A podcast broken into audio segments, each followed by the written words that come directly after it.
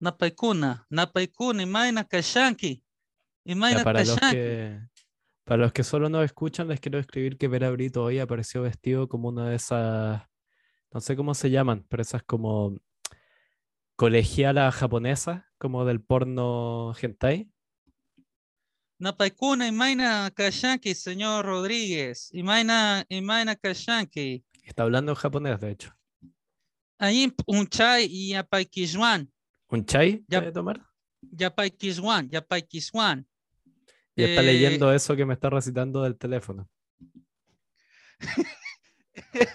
eh, eh, ay, tuta. Ay.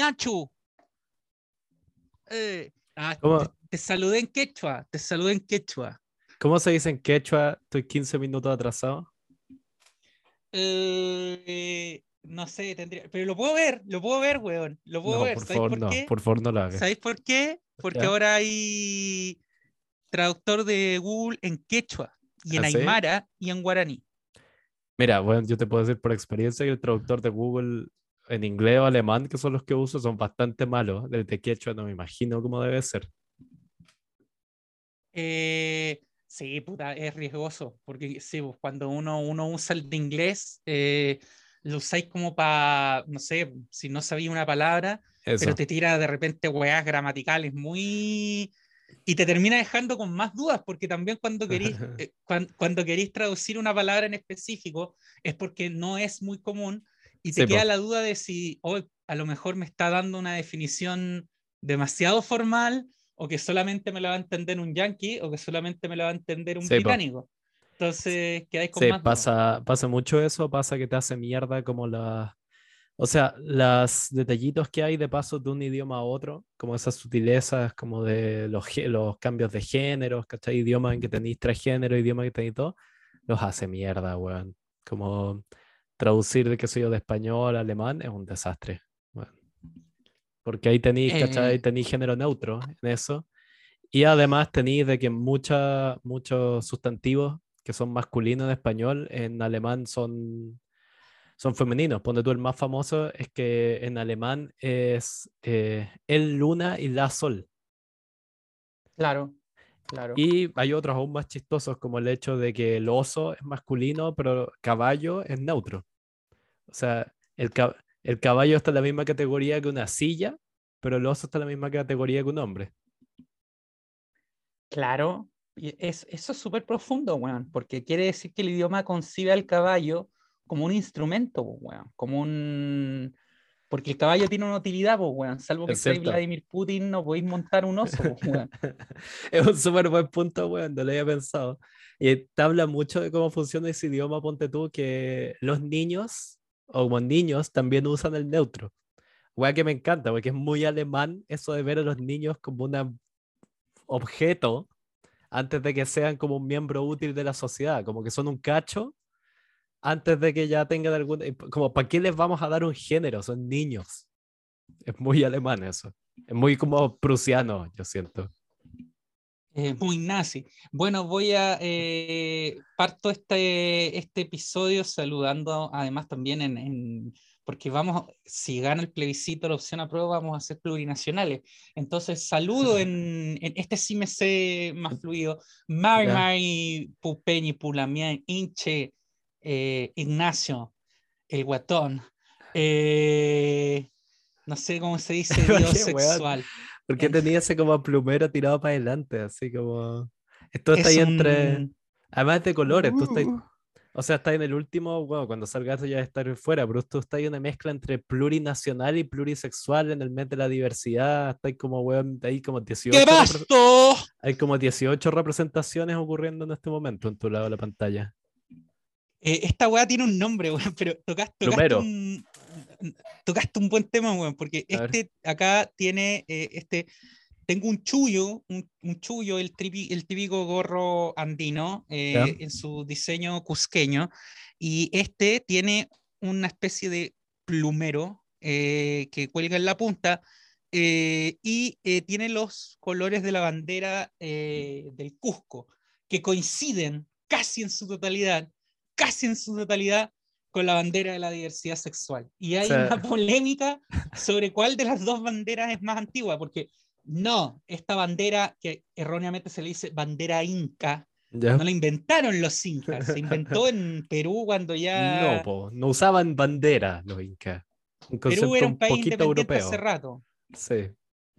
Es una invención, bueno, como todas las banderas finalmente, pero, Sí. pero una invención más eh, contemporánea, como de los años 50. Entonces hay una disputa sobre cuál de las dos banderas le copió a cuál. Eh, puta, también podía hacer una mezcla y hacer como, weón, el estado plurisexual del Cusco. Pero, puta, eh, ¿cómo se dirá? ¿Qué pasó en quechua, weón? Lo voy a buscar. Búscalo, búscalo, búscalo. Eh, mira, eh, mientras tanto, en el Salón de la Justicia. ¿cómo, cómo estoy buscando? ¿Qué, ¿Cómo se dice qué pasó en quechua? Hay que ponerle tres O, eso sí, por lo menos, para que el, el traductor entienda la intención de lo que estáis tratando de traducir. Señores que nos Ah, mira, no es tan difícil. A ver. Kunascamache. Kunascamache. Suena medio como. eh, suena raro, como. Como se me suena como italiano. No, yo creo que es el tono que le di. Pero... Sí, pero leíste el mismo tono y sonó italiano. Kunascamache. Pero bueno, hoy es. ¿Cuál es la fecha? Espérate. 30, 1, 2, 3, 4. 4 de julio. ¡Oh! Oh. Oh, say, can you see? No, pero aparte de eso, también es el día en que se entrega Puta, el borrador de la loco. Constitución.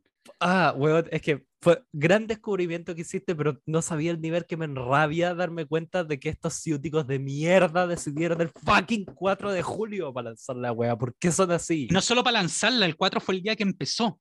Ah, ah, ah, que, weón, Esto quiere decir de que si se llega a aprobar el día de la Constitución, que en Chile no tenemos, por razones obvias, un día de la Constitución, que sí lo tienen muchos países, Claro. va a ser el 4 de julio. Ah, qué, ah, qué insufrible, weón. Estoy, Ahora ah, sí, si gana el apruebo, esto es una razón más para votar apruebo. Si No, gana el esto- apruebo, vamos esto- a tener un feriado el 4 de julio y vamos a poder comprar las weas que vende el líder que trae de Walmart sí. eh, con, eh, celebra el Great Value. 4.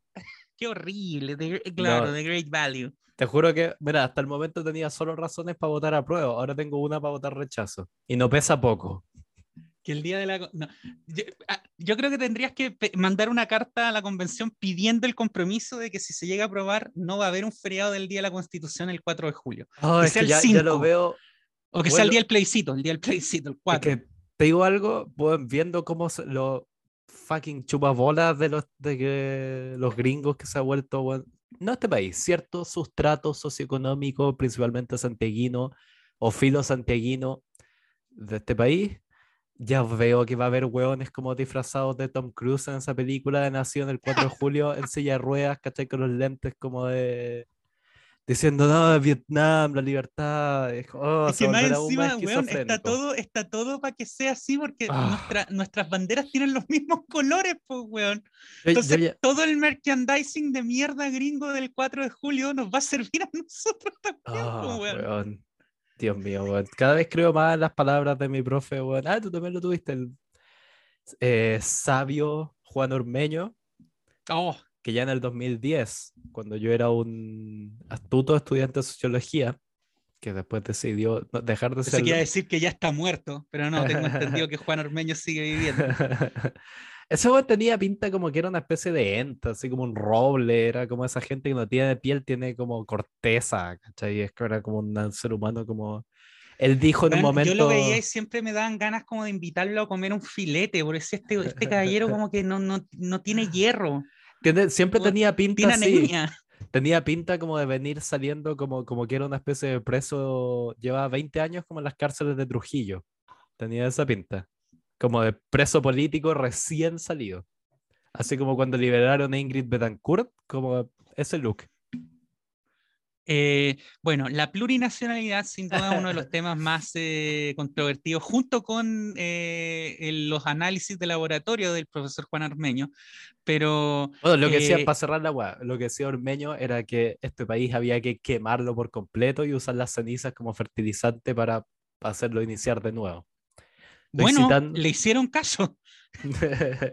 Al menos con Le el metro Baquedano, sí. Le hicieron caso y estamos en eso. Claro. Eh, eh, sí, bueno, a ver, eh, uno Pero de los bueno. temas más, más importantes es el de la plurinacionalidad. ¿Y por qué genera tanta polémica? Ya, ya lo hemos dicho, Chile es heredero, todas, todas sus constituciones, desde los ensayos de, de, de carrera, hablan de la nación chilena. ¿Por qué? Porque, eh, no porque, eh, o sea, lo hacen porque eh, derivan de la idea napoleónica de una nación, un Estado Claro. eh, de, de que para que un Estado tenga éxito tiene que tener una correlación directa con una nación, lo cual te lleva, eh, es una interpretación en el fondo de- del principio liberal de igualdad ante la ley frente al, al- a cómo funcionaban los regímenes monárquicos, feudales, absolutistas, de, que funcionaban con fueros, con estamentos, Fuego. la República lo hace con esto de un ciudadano, un voto, Claro. un ciudadano, un individuo, pero esto tiene también su lado B, Qué mala el idea. lado que fue. B. ¿Ah? No, Qué mala idea. Qué mala idea que fue esto de una persona, un voto. Darle voto a la gente, qué terrible. Sí, qué Eh, que fue. La qué otra vez no- cuando había votos censitarios. No me acuerdo con quién hablaba de que como que los inventores de la democracia, los griegos, era como, no sé, dos filósofos griegos como discutiendo por días y días, y de repente se dan la mano y decían, llegaban a un acuerdo como sobre la, la- de que la naturaleza humana, o como que el alma humana era como lo que había que salvar porque era como inherentemente buena, y era como, hemos llegado a un acuerdo, y era como, bueno, ahora que llegamos a ese acuerdo, me voy a ir a mi casa a golpear a mi mujer, violar a un niño y, y como maltratar a mi esclavo. Que sí eran los filósofos griegos. Eso eran los Eh. inventores como de los grandes principios, como de los grandes ismos con los que nos regimos hoy en día. Eh, me, me esfuerzo por intentar explicar ideas que son complejas porque no quiero que se malentienda. ¿ya? Yo no estoy cuestionando el principio republicano, ni siquiera republicano, porque en las monarquías constitucionales también es así, claro. de un ciudadano un voto. Yo no estoy diciendo que eso esté mal, la nueva constitución tampoco lo dice. Pero les pongo el siguiente ejemplo. Si quisiéramos, si en la vida real, efectivamente, un ciudadano, si tuviésemos que buscar siempre un- el principio de un ciudadano, un voto a ultranza, que el voto de todos nosotros valiera lo mismo, tendríamos que tener, tendríamos que tomar dos alternativas, por ejemplo, con nuestra Cámara de Diputados. Esto, esto es cosa de hacer matemática. Eh, o que Aysén no tuviera representación No es mala idea. o tener un congreso de mil hueones, para que realmente el voto de alguien de la Florida ¿Ya? valga lo mismo que el voto de alguien de Aysén. ¿Se entiende la idea? Sí, sí, sí, pero una cosa como de cantidad de gente por sector. Es lo típico de que, claro, podéis tener todas regiones votando por un candidato, pero si en Santiago entero, no, no sé, estoy exagerando, pero no sé, si tenéis tres candidatos, eh, si tenéis más o menos distribución entre todos los sectores de voto y Santiago votara en bloque por un candidato, gana ese. Eso es lo que estoy diciendo. Sí, eh, es, es el eterno problema de cómo dar representatividad real a los ciudadanos en una democracia. Y ahí entra la Tengamos- ciencia política. Tengamos un Ah. sistema como el norteamericano, con superdelegados, funciona tan Es que bien. esa, esa es justamente, pues, weón, esa es justamente uno de los, de los que su- funciona súper bien, que es Súper. justamente uno de los... eh, Porque no- de- nos, de nos las roban la elección. Trump 2024 nos robaron la elección. eh, que en, esta, en Estados Unidos para que eh, em, los estados tengan una expresión en el resultado Ya. final, lo que se hace es que cada estado elige, eh, tiene asignada una cantidad de electores, el famoso colegio electoral, Claro. y son esos los que votan por el presidente.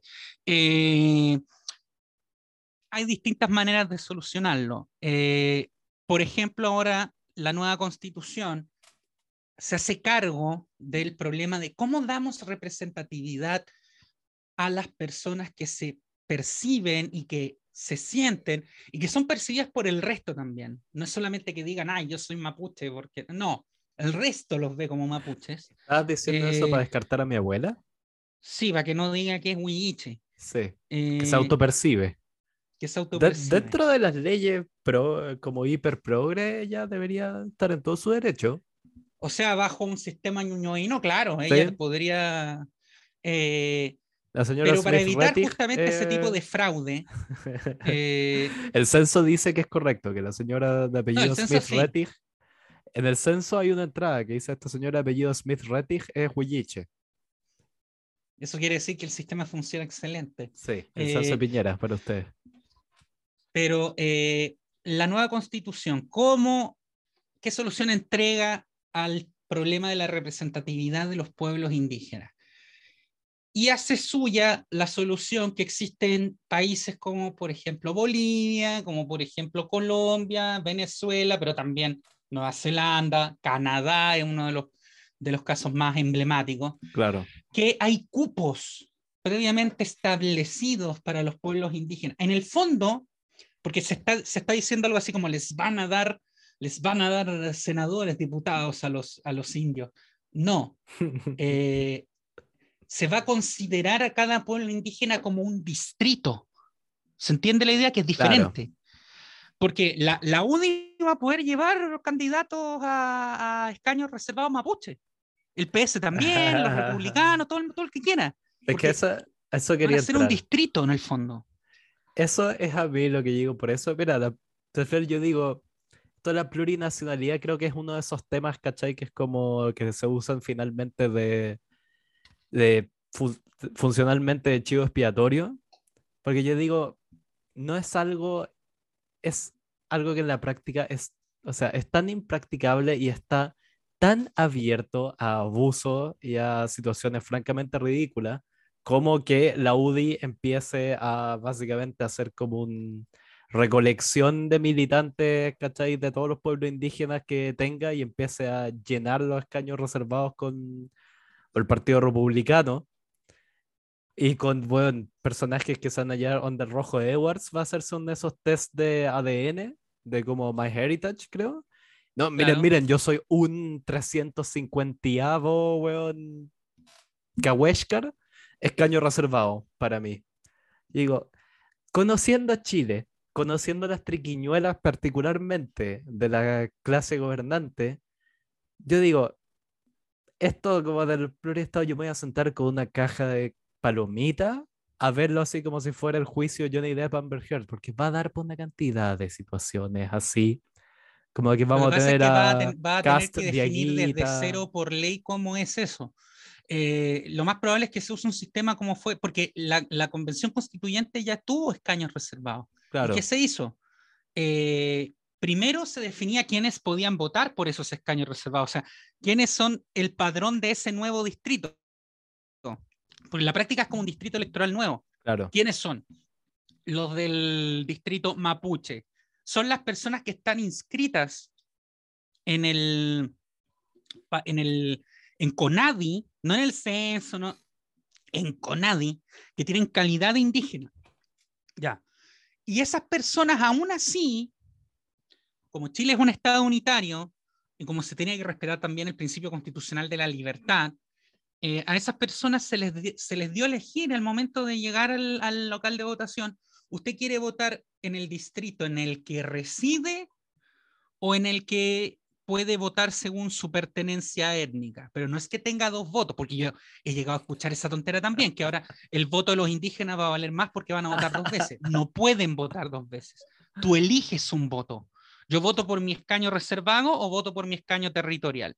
Claro, eh, pero la mayoría eligió por el territorial, ojo. acá en la Araucanía, la mayoría, donde vive la mayor cantidad de mapuches eh, después de Santiago, acá la mayoría votó eh, por, por el escaño del territorio. Lo mismo en Santiago, la mayoría de los mapuches en Santiago votaron por el, por el constituyente de Santiago. Eso te iba a preguntar, ¿estáis hablando de la comunidad mapuche de Ñuñoa? ¿De los autopercibidos como mapuche? No, pues pero que independiente que haya sacos de mierda, que los, que tienen este síndrome de, de, danza con lobo. Eh, síndrome de eh, Kevin Costner, le podríamos sí, Claro, el síndrome de Kevin Costner, pero es que eh, tienes que estar inscrito en CONADI y tienes que tener calidad de indígena. Eh, es que digo, esas weas, mira, va a ser tan simple como cuando los partidos políticos quieren ganar un distrito y mandan a todos los militantes como que se consiguen una residencia y ahora tenéis 45 hueones que viven en la misma residencia o que todos se fueron a inscribir a otro Ah, lado. claro. para- sí. Yo digo, va a ser... Por es eso un digo, vicio del sistema electoral. obvio, por eso digo, a mí no me preocupa esto de la plurinacionalidad, porque en el- incluso en el caso de que saliera, vas a abrir tanto para abusos, weón, y situaciones ridículas que O sea, Es como me suena interesa- bonito, a mí me pero interesa ca- a- aclarar algunos mitos. Porque se piensa plurinacionalidad. Que, primero, ¿qué es la plurinacionalidad? Es reconocer que, en- que, que bajo un Estado, en Ujú. este caso unitario, podría ser federal, pero es unitario, que es Chile, existe más de una nación que, que es la, la nación chilena claro, junto a la nación chilena, se reconoce en este texto que existen otras naciones, la mayoría preexistentes, o sea, todas creo, sí, todas preexistentes a, a la nación chilena en sí misma. Lo reconoce. Esto no es que esté creándolas, porque también eso, he escuchado a algunos que dicen, esta constitución está creándolo. No, la convención no creó a los, Los que a los, a los claro.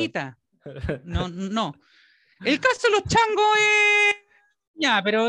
Ya, Eso te pero- iba a decir, esa es la que, que creo que tenía esa anécdota, la contaste otra vez, de que había como Sí. tres y creían que se estaban, ¿cómo es? Extinguiendo. Cuéntate esa weá. No, que los, los- A ver, el, el reconocimiento constitucional del pueblo chango, gracias al cual tienen escaños reservados y van a tener escaños reservados si se aprueba la- la- el proyecto, eh, viene de un trabajo, eh, de una investigación seria, bueno, una investigación antropológica que hizo la, entre otros, la hermana de Alison Mandel, por ejemplo, la, eh, y que investigó familias de pescadores en la zona norte, que se pudo determinar que efectivamente descendían de los grupos de, de los últimos changos mestizados que quedaban Changos. en esa zona reconocidos como descendientes de aquellos que fabricaban las famosas barcas de cuello de, lobo, de, de piel de lobo marino. Eh, Ahí es cuando me gusta, pero- se crean esos, para usar el lenguaje del enemigo, interseccionalidad. Y es como, ah, los changos eran, maltrataban lobos marinos. ah, sí, bueno, se lo hacían chupete. Sí. así que- Literalmente, porque vivían de comérselos y de... Pero ¿qué ocurre? Que en el fondo este es un pueblo que se redescubrió. Porque a mí, a mí cuando chico, y yo no, no es que estuve en el colegio en los años 50, a mí me enseñaban que los changos se habían Extinguido. extinguido.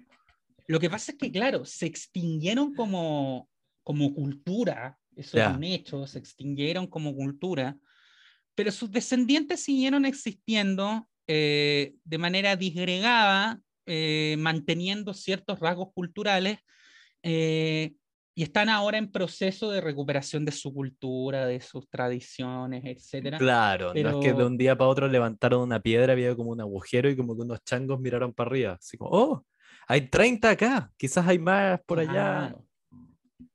Claro, exactamente. Y con los changos fue particularmente difícil porque a diferencia de los diaguitas, que también nos decían que se habían extinguido, pero resulta que hoy en Chile hay más diaguitas que quechuas, eh, eso no es porque hayan aparecido diaguitas como los gremlins, O que hiciste, claro, el proceso de la Jurassic Park, como que había unos nunca, en nunca ámbar. se extinguieron. Lo que pasa es que como el Estado les decía hasta en el colegio, ustedes están extintos, ¿ya? la gente que tenía apellido Campillay, por ejemplo, o, a- o, o, o Olcay, decía yo soy chileno nomás, po, pero resulta que esos son apellidos diaguitas, ¿cachai? O sea, quiere decir que Claro. alguien, alguien en tu familia en algún minuto fue diaguita.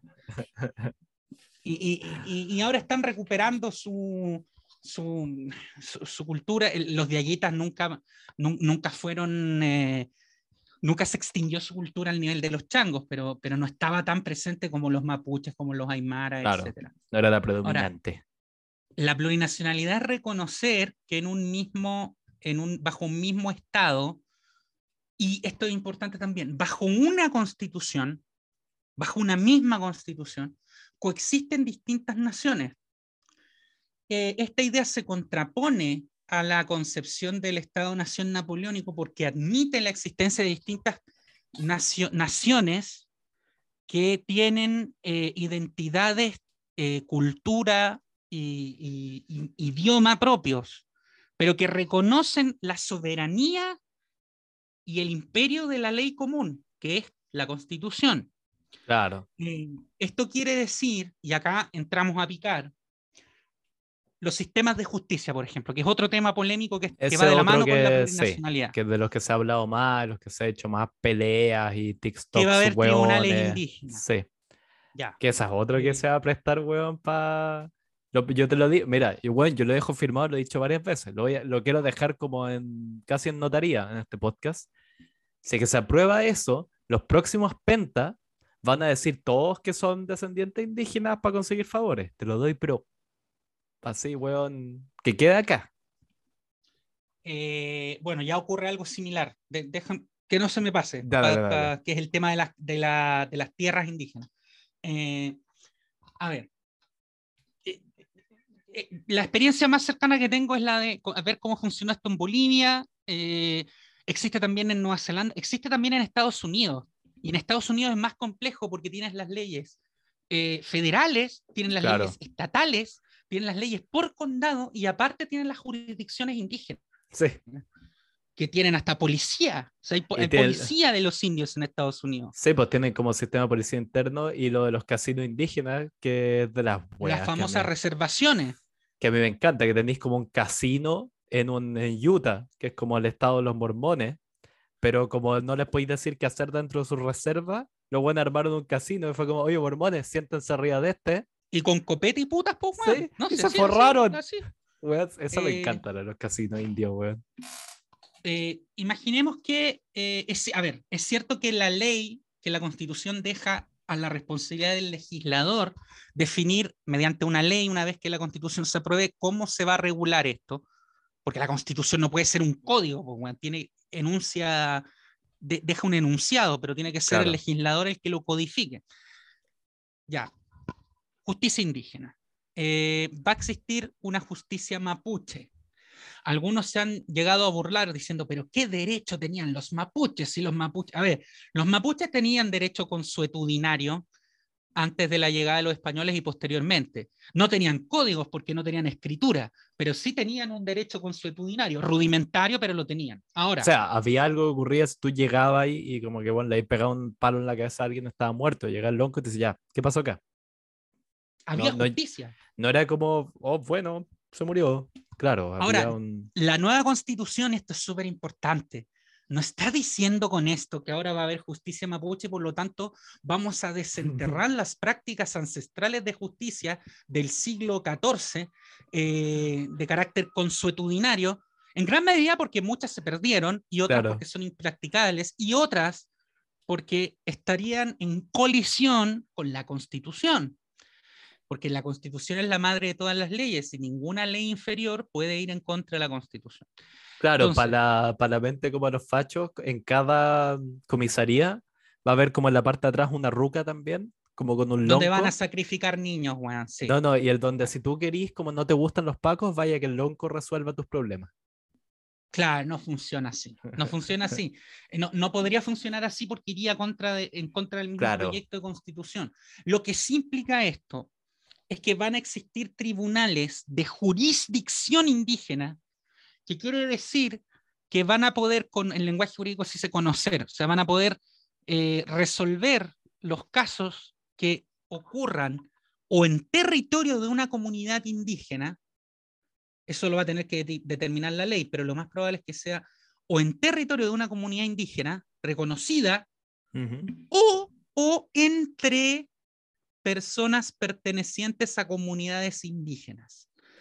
Eh, por decirte un caso. Y lo más probable también es que refiera a ámbitos del derecho civil, que no es lo mismo que el derecho penal. Esto quiere decir que no vas a tener penas distintas por asesinar a alguien en un loft. Claro. Me refiero a un loft mapuche, no un loft de Vitacura. en, en- en un loft no vas, no, no vas a tener penas distintas eh, si tu asesino es, es mapuche. Claro, si asesinas, si asesinas un productor de cine en un loft, no vas a tener. ya, pero tírate un pote tú que toda la gente al tiro lo, extra, lo mega extrapola, ¿cachai? A casos como asesinatos, estafas, como. No, no. ¿Qué, qué casos eh, podría eh, estos Directo, cortes muy simple. Uno que pasaría a ser eh, parte de esta jurisdicción. ¿Cuál, sería esa ejemplo? jurisdicción y, no, y ponte tú no tendría que llevarlo al, al código general de todos los chilenos? En la comunidad, weón, Celso Neculqueo de Cholchol, ¿Ya? eh, el, el señor Maikepan le roba una gallina al señor Neculqueo. Ojo, el, el robo de animales de granja está hiper penado en el Sí, por una ley del, de 1820. Por eso, o weón, onda, primera muerte y robarte una gallina, andan por ahí. Pero la, ojo, que eso es lo otro también. La ley Es que es difícil, no, no puedo explicar eh, co- conceptos de derecho en, en- en- en 20 minutos, pero Eh, Nadie puede. no, eh, estamos hablando de la aplicación de justicia. porque La ley por robar esa gallina va a ser la misma. Lo- el que va a ser distinto es un juez.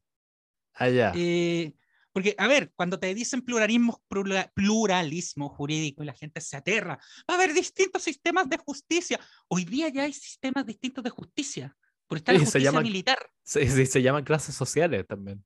además de eso. Sí. Eh, pero est- eso no significa que si un milico le roba una gallina a otro milico, eh, a él le va a aplicar eh, eh, una ley distinta sobre robo de gallina. La ley es la misma. Lo que pasa es que, a ver, creo que el ejemplo es malo porque el robo de gallinas no es un delito militar, pero eh, imaginemos que por si eres milico y robas una gallina te mandan a la justicia militar. Lo que cambia Pero- es el juez. Este caso, si es que tú llegáis en una, si llegáis en una tanqueta y lo usáis para amenazar a un milico y robarle su gallina, ahí estáis ocupando armamento Ahí militar para robar una gallina. Justicia militar, claro, Sí. evidentemente. No, O evidentemente. sea, ahí sí podría. Porque tenéis dos cosas, robo de gallina y o- ocu- ocupar armamento no, para ahí te militar. va a ir un tribunal militar, po, Sí. justicia militar al toque. Ahí te sientan al lado Eh, de esos como mercenarios chechenos, más o menos. Claro. Pero eh, a, a lo que voy es que no, no es que va a haber una justicia distinta para chilenos y para indígenas. Lo que va a ocurrir es que van a existir tribunales que van a poder eh, eh, dirimir eh, eh, la- las- eh, ay, el término es conflictos, van a poder dirimir conflictos y problemáticas que ocurran al interior de las comunidades indígenas o entre sus miembros. Eso es, eso es, es como que haya un tribunal de la comunidad del Ayu Quechua de Oyahue, que va a determinar, que va a fallar sobre las cosas que ocurran ahí en, en- en la intimidad, en lo interno de la, de la comunidad de Oyahue. ¿Cachai? No es Claro, pero que, pa- eh, si- un quechua viola a una debe turista sueca en San Pedro de Atacama, eh, va a ir al tribunal indígena. No, no, no. Ahí se va a ir te a decir, criminal. pasa la diferencia, pero si un miembro de esa comunidad quechua viola a otro, eso pasa a la, como es un juicio mayor, pasa a la justicia de todos los Porque chilenos. eso es un delito penal. Claro, eso es una buena. Es pero- un delito penal. Y por lo ¿y tanto, si- no hay un código penal indígena. No ¿y si- existe eso y no va a existir. Y si viola a la gallina, Sofilia. Maltrato ley cholito. ya y eso es. Mm, ley civil. O sea, Ah, eh, no, perdón, no es ley penal, pero ley eh, común, digamos, ¿Viste? Día chilena. Estamos aprendiendo hablando mierda, se llama esto. Literalmente. Sí. Eh, otro tema que también, mito de la plurinacionalidad número 540.000, el famoso, el famoso, que esto, weón, que lo diga un guataca, weón, sin mucha neurona en un comentario de TikTok, oye, todos hablamos weá, pero que lo diga Tomás Mochati, que lo plantee como una posibilidad en serio, dame de la que estáis fumando, Postomi, que la- el derecho a la secesión, ya. o sea, a la ¿Verdad? secesión. eso quería decir, siento que Tomás Mochati está comenzando el largo y arduo camino que Christian Barken está cerca de terminar. Sí, porque es que ni siquiera es que seáis facho. Pues podéis ser facho. No, Ay, ese, yo conozco fachos sensatos. sí, Otros la demencia.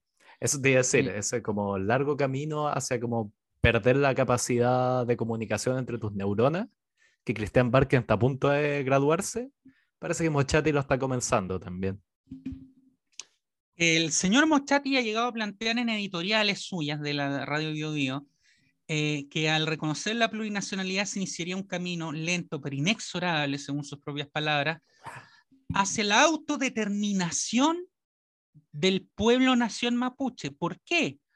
Porque, porque todo pueblo eh, va a querer en algún minuto el derecho a la autodeterminación. Ahora, ¿qué puedo responder frente a eso? Son tres gatos, esa es la respuesta. ¿Por qué lo querrían? Eh, bueno, quitando el hecho de que efectivamente el pueblo mapuche en su mayoría no quiere independizarse, y eso es una realidad, eh, pero eso también, eh, la, la, opinión puede cambiar como cambia la dirección del viento. Eso se lo concedo. Pregúntale a los escoceses. Claro, claro. Escocia es un buen ejemplo, porque el, el, Reino Unido, el Reino Unido no es plurinacional eh, constitucionalmente porque no tiene constitución escrita. Y porque hay una reina a la que supuestamente le pertenecen los territorios. Y, Escocia es nación constitutiva. Claro. Es nación constitutiva. O sea, es un país sí. Eh, dentro del Reino Unido. Claro. Eh, ya. El pueblo nación mapuche, eh, reconocido como nación constitucionalmente, quiere decir automáticamente que se está reconociendo su derecho a la autodeterminación para la futura formación de un Estado no, no. Primero porque la Constitución dice que Chile es un Estado unitario y es único e indivisible. Indivisible en cuanto no que se pueda dividir administrativamente, sino que no se reconoce el derecho a la secesión de sus partes, ni de un territorio, ni de una nación. ¿Qué ocurre? Que por las peculiaridades del, del, caso chileno, las naciones que se van a reconocer, que son en este caso las naciones indígenas, no necesariamente tienen una correspondencia inmediata a un territorio, y ni siquiera un territorio eh, continuo. Claro. sería como un requisito para un Estado, para, para decir, oye, eh", porque incluso habría más posibilidades y sería mucho más lógico que una de las llamadas nacionalidades históricas, están contempladas en la Constitución española desde 1978, las nacionalidades históricas como los catalanes, claro. dijeran, nos queremos secesionar porque somos una nación que se corresponde directamente con un territorio, o sea, nuestro territorio está perfectamente delimitado. Y no solo está delimitado, tenemos autoridad, sistema de justicia, tenemos todo, tenemos un mini Estado independiente hecho acá.